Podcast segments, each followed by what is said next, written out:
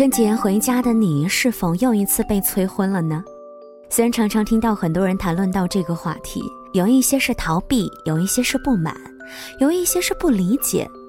那些催婚的人到底在催什么呢？各位晚上好，我是林小央，欢迎收听《时光听得见》，每个周一到周五的晚九点准时和你见面。今天在节目当中想和你分享的故事，来自于作者甘北。催婚是一群人的狂欢，离婚是一个人的孤单。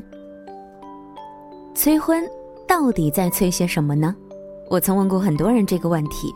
当然，有一部分人的确是怀着善意来教导我们走上一条他们眼中的稳妥道路，比如我们的父母，多半是担心我们老了还是孤身一人，凄苦无依。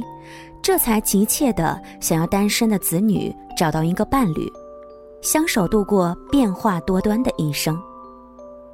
但有很大的一部分说起来令人震惊，他们调侃起你的终身大事来，仅仅是为了找一个话题，在饭桌上聊聊天而已。结不结婚跟我是没什么关系，但是大过年的不聊这些，聊什么呢？这是我一个远房的长辈亲口说到的。他曾经不下三次的教导我早日成家。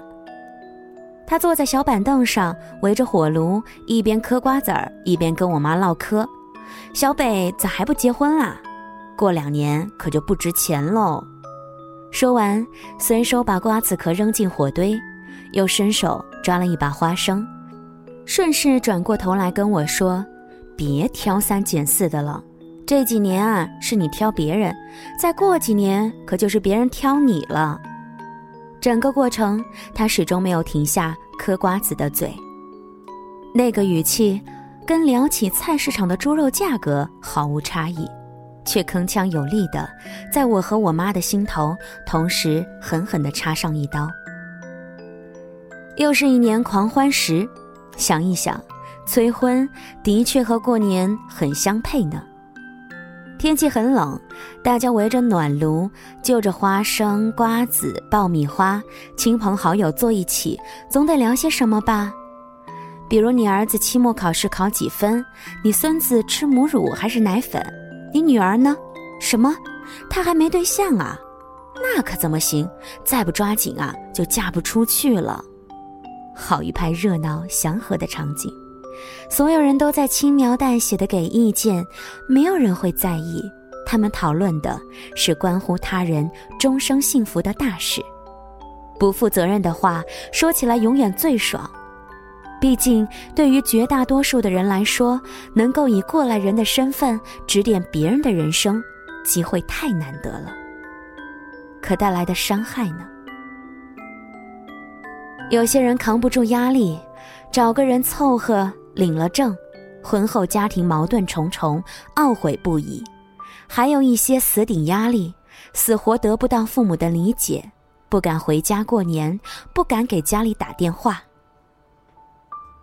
是啊，外出的子女过完年就走了，扎进北上广深的人群当中，又可以自在的单身了。可我们的父母呢？他们就在那儿，一辈子都跑不掉。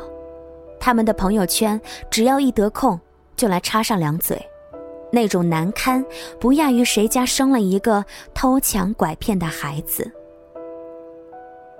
我有一个未婚的朋友，曾经大年初二给我打电话痛哭，他说所有亲戚都在说闲话，说他是不是有什么隐疾，为什么年过三十还不结婚。而他的父母，因为不堪他人的议论，在团年饭桌上辱骂他是一个丧门星。我实在想象不到，父母是听了多少明里暗里的嘲讽，才用这三个字形容自己的孩子。更好笑的是，今天催你结婚的，跟明天你遭遇婚姻不幸时教导你不要离婚的，是同样一群人。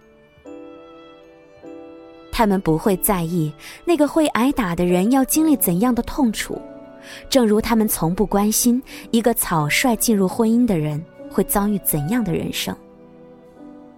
在他们眼里，再怎么精彩的人生，没有一张结婚证加持就称不上完整。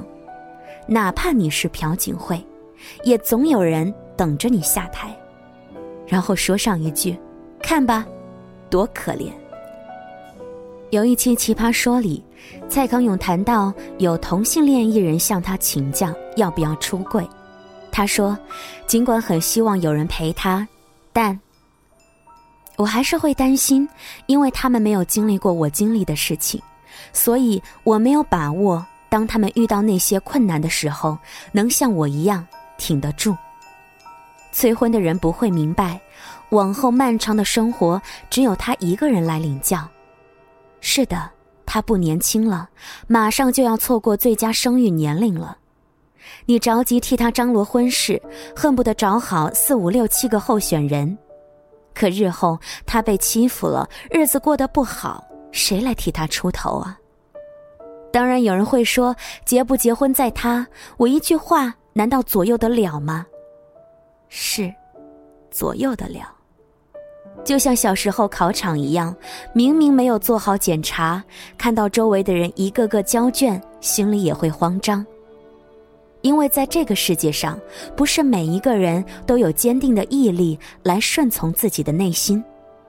真的，不要让自己的一句话成为压垮骆驼的最后一根稻草。